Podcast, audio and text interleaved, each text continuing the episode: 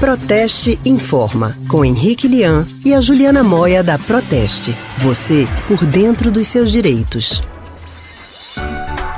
A gente fala agora de problemas de segurança pública no Rádio Livre.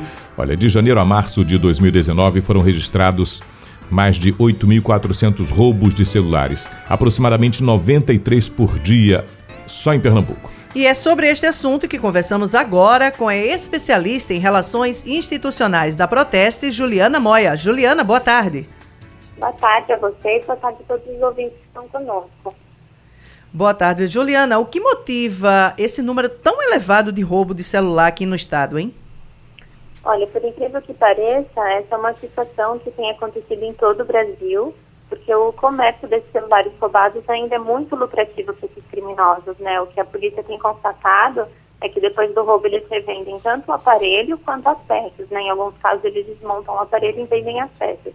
Então, por mais que a gente tenha cuidado de bloquear o telefone, por mais que existam esses sistemas de segurança, infelizmente esse mercado continua sendo lucrativo e é por isso que existem tantos roubos em todo o Brasil. A primeira dica que a gente deixa para todos os ouvintes é que eles evitem sempre comprar celulares no, no mercado paralelo, né? Busquem sempre comprar os produtos originais com nota fiscal e caso contrário eles vão estar contribuindo com esse tipo de crime. Juliana, e esses roubos causam um problema duplo ao consumidor.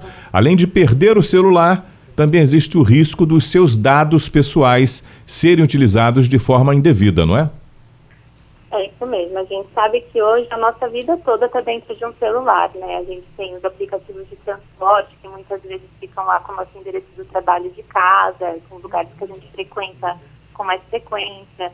A gente tem outros aplicativos com o nosso número de cartão de crédito, a gente tem a conta bancária, redes sociais com o nosso nome, fotografias, enfim, uma infinidade de informações que são íntimas nossas, né, da nossa vida privada. Então, quando o celular cai na mão de alguém que rouba, que furta, ou mesmo quando a gente perde, terceiras pessoas podem ter acesso a todo esse tipo de informação. E como consequência disso, esses dados podem ser usados de forma indevida, né? Podem usar as nossas redes sociais para outras finalidades, né? Contra nossa vontade, podem usar nossos cartões para fazer compra, podem invadir nossa conta bancária. Então, por causa disso, nós temos que ter uma série de cuidados para nos proteger. Ou seja, a gente tem que proteger os nossos dados. Mas como é que a gente pode fazer isso, Juliana? Então, felizmente, os nossos celulares são assim, bem mais seguros do que os computadores, graças à tecnologia hoje em dia, né?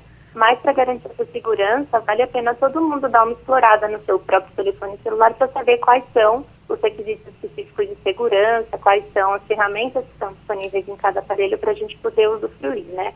É, o que é muito importante é ter uma senha de bloqueio bastante forte. Tem gente que não liga para isso, acha que é bobeira, mas na verdade não é. Se o celular for roubado, o primeiro obstáculo que os criminosos vão ter para acessar os nossos dados pessoais é essa senha que a gente tem que colocar toda vez que a gente quer usar o telefone.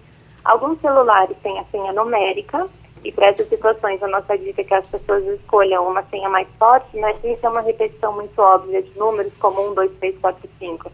Tem que ser uma senha mais elaborada e com o maior número de dígitos possível.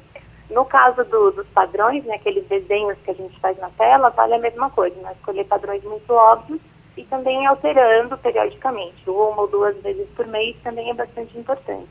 E o que fazer? Que Diego, eu quero lhe perguntar, adiantar, Ju, se, o que fazer se o telefone for roubado? Se for roubado, a primeira medida é apagar remotamente os nossos dados pessoais. Para quem tem iPhone, isso é feito através do, do aplicativo iCloud, a gente consegue acesso remoto. E quem tem telefone Android, isso é feito através do Google. Então, entrar no computador, acessar esse sistema para pagar remotamente todos os dados. E, paralelamente, cancelar cartões de crédito, outras informações que possam estar atreladas aos aplicativos que estão instalados no telefone. E é preciso também encontrar o e-mail para fazer o bloqueio do celular, não é isto? Pelo conselho que a Anatel tem dado aos consumidores, a Agência Nacional de Telecomunicações, né, já não é preciso ter essa informação do e-mail, que é um número específico de registro de celular, para poder efetuar o, bloqueio. Então, se alguém tiver o celular roubado, pode entrar em contato com a operadora e só com o número da linha já é possível fazer o cancelamento. Opa, e fazendo tudo isso é preciso ainda fazer um boletim de ocorrência? É sim, de fato é muito importante. O boletim de ocorrência é a prova do crime E é uma forma do, da pessoa se resguardar, né, caso no futuro os dados dela sejam usados de forma indevida, ela tem a prova com boletim de ocorrência e assim ela não é responsabilizada pela utilização indevida dos seus dados. Ok, Juliana, muito obrigada pela tua participação aqui conosco mais uma vez. Um abraço. Eu que agradeço, até mais. Conversamos com a especialista em relações institucionais da Proteste, Juliana Moia.